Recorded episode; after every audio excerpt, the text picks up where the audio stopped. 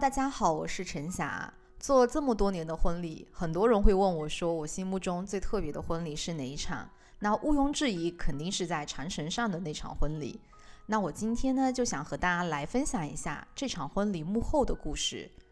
这场婚礼呢，其实已经是一六年的婚礼了。我记得当时备婚应该是提前了一年。新人当时都在美国，他们找到我的时候，嗯，很想办一场很自然的婚礼。因为新娘是杜克大学生物保护研究专业毕业的，她之前有去过四川南朗那边一个自然保护区，是那种非常原生态的国家森林公园的感觉。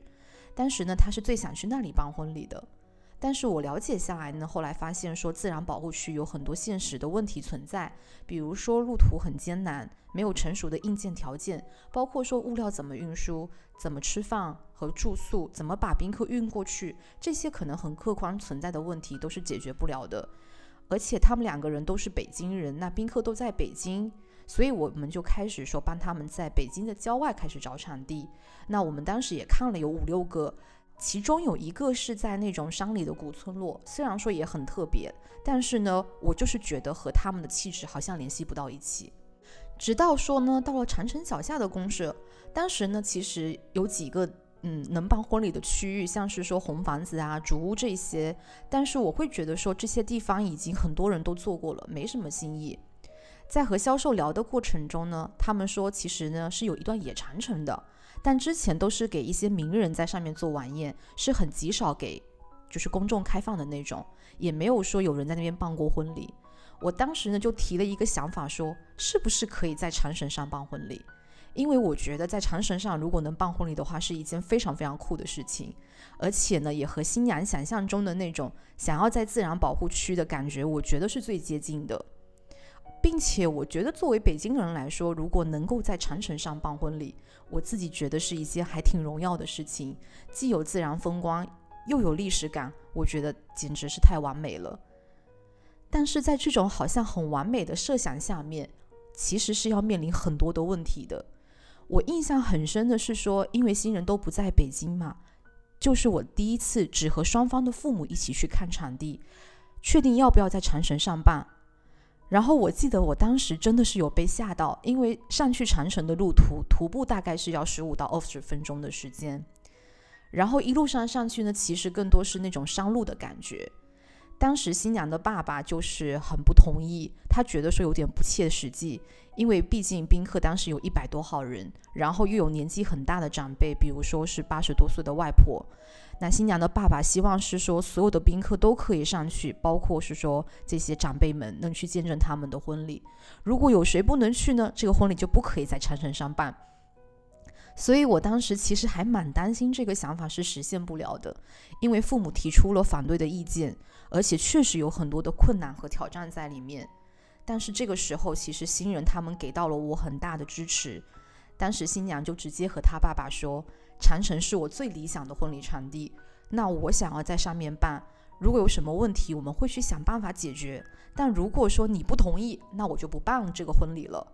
我觉得当时呢，也是因为新娘有这样子的一个坚持的底气，所以说后来爸妈也同意了。其实现在回想哦，我觉得在长城上办是给自己找麻烦的。因为其实徒步上去要十五到二十分钟的时间，而且呢又是山路，长城的那个坡度又很陡。关于材料的运输，包括这些宾客怎么上去，怎么能够让大家有一个好的体验感，我觉得这是一个最大的挑战。就种种的这些问题吧，其实还蛮现实的。但是我也不知道说自己当时是哪里来的勇气，可能是有那种初生牛犊不怕虎的那种感觉，而且觉得在长城办实在太酷了，所以就是想要去做这件事情。我印象中，我们开始做设计的时候，因为新娘她很喜欢这种自然的元素，希望能够做一场有环保概念的婚礼，可以把这种可持续的理念通过婚礼传递给宾客，让这场婚礼可以更有意义。所以我们当时的设计全部都是用这种自然的材料，比如说当季的植物和芦苇。当时选择芦苇呢，也是因为它很自然，又可以跟城墙的这种厚重的肌理感很呼应。在长城上面，特别是有风的时候，它会吹动芦苇，芦苇的飘动呢，又有很灵动的感觉。再加上是说，我们当时的整个设计是做成了一个弧形，从地面上生长起来，有一种很有生命力的感觉。很特别的是，我们在结束之后，也让宾客每个人各取一支芦苇，能够带回去做纪念。这样的话，也没有对长城产生破坏。另外还有很多的细节啊，像是说新人的誓言是写在那个白桦树皮上的，还有宾客坐的榆木长凳，也是我们真的找了很多地方和老板磨了很久才愿意租给我们。因为当时就想说，榆木长凳和城墙的这种历史感是更融合的。但是榆木长凳真的非常重，每个人一趟只能扛一张，来回至少就是得要四十分钟。所以哪怕是说这么简单的布置，在长城上面去完成所有的设计，也是一件极具挑战的事情，很费体力，而且非常考验你的这种临场应变能力。再说到是说婚礼当天怎么样让宾客全部都能上去长城。我们当时也想了很多的方案，比如说，我们想让宾客把它当成一次郊游的体验，在长城的山路上定了几个站点，找了伴郎伴娘呢去做一种加油站的概念，放一些补给的东西，让大家可以在这个过程中可以更舒服一点的去体验。最终，我印象中是有小孩，有八十多岁的老人，包括新娘家的狗狗也都上去了，这个是让我觉得特别感动的地方。虽然说过程有点辛苦，但是真的爬到长绳上，你登顶的那一刻，你站在长绳上去见证这样的一场婚礼的时候，会觉得哇，也太史无前例了吧！前面所有的这些辛劳都会一扫而光。晚宴的话呢，我们是在长城脚下的公社找了一片户外的区域。其实呢，那块区域之前也是不做婚礼的，只有当时潘石屹的儿子在那边办过一场，之后几乎其实就没有对外使用过。我真的觉得我以前的那种挑剔的劲儿，就是那种一定要很独特的那种，我都不知道是说我这种自信是从哪里来的。反正呢，当年我就是逼着销售，让他一定要给我们用。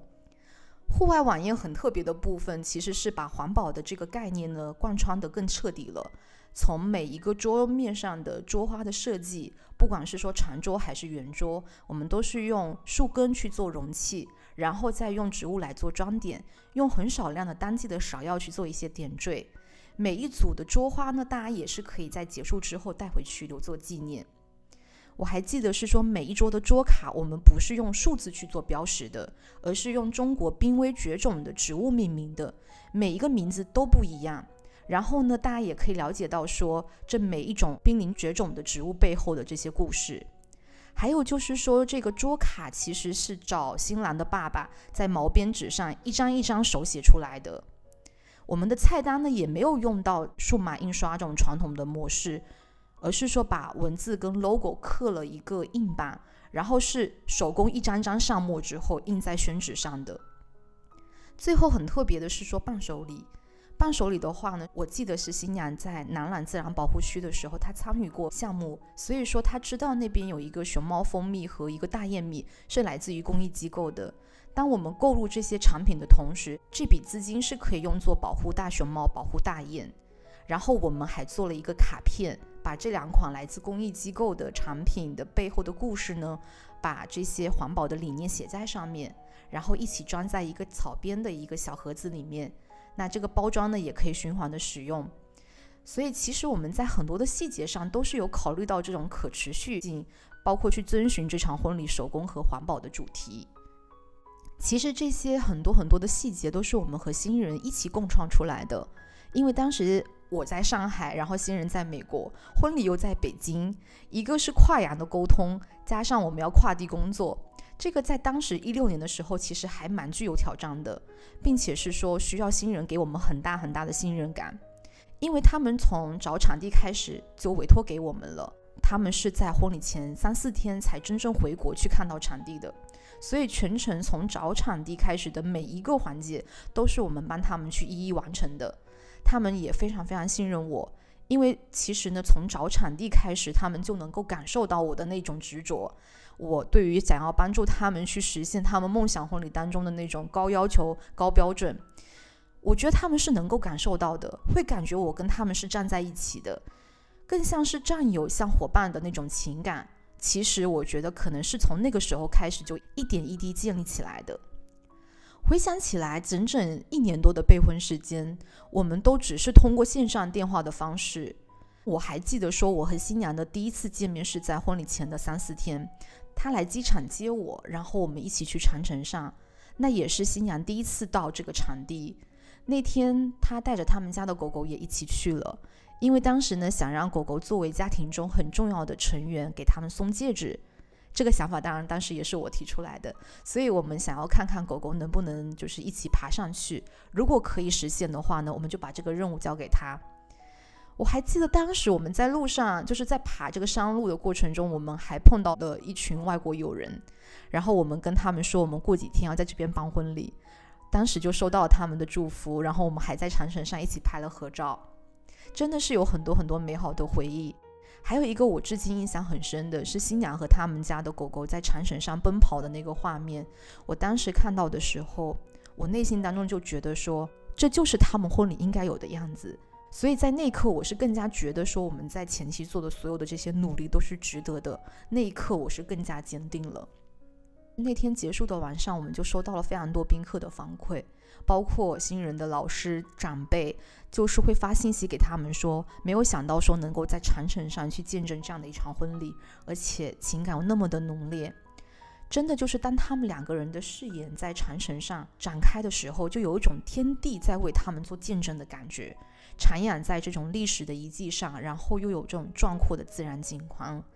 再加上两个人浓烈这种情感。那种冲击力是非常强的，宾客都会觉得说：“哇，我也是其中的一个一份子，也会觉得自己很荣幸能够感受到这样一份美好的爱情，见证这么独特的婚礼。”包括我觉得我们当时的理念也很先锋，因为那个时候呢，大家还不会说去想到一场婚礼还可以有一个主题，而且我们的这个主题是环保。其实也是因为那场婚礼之后，我第一次开始意识到说。婚礼其实是可以融入环保的概念的，我觉得也是从那个时候启发了我说，在未来的婚礼的过程中，能够适当的去融入一些环保的理念，比如说回收花艺，比如说通过伴手礼可以传递一些环保的理念等等。其实我觉得这些都是这场婚礼当时奠定下来的。这场婚礼对我来说真的意义非凡。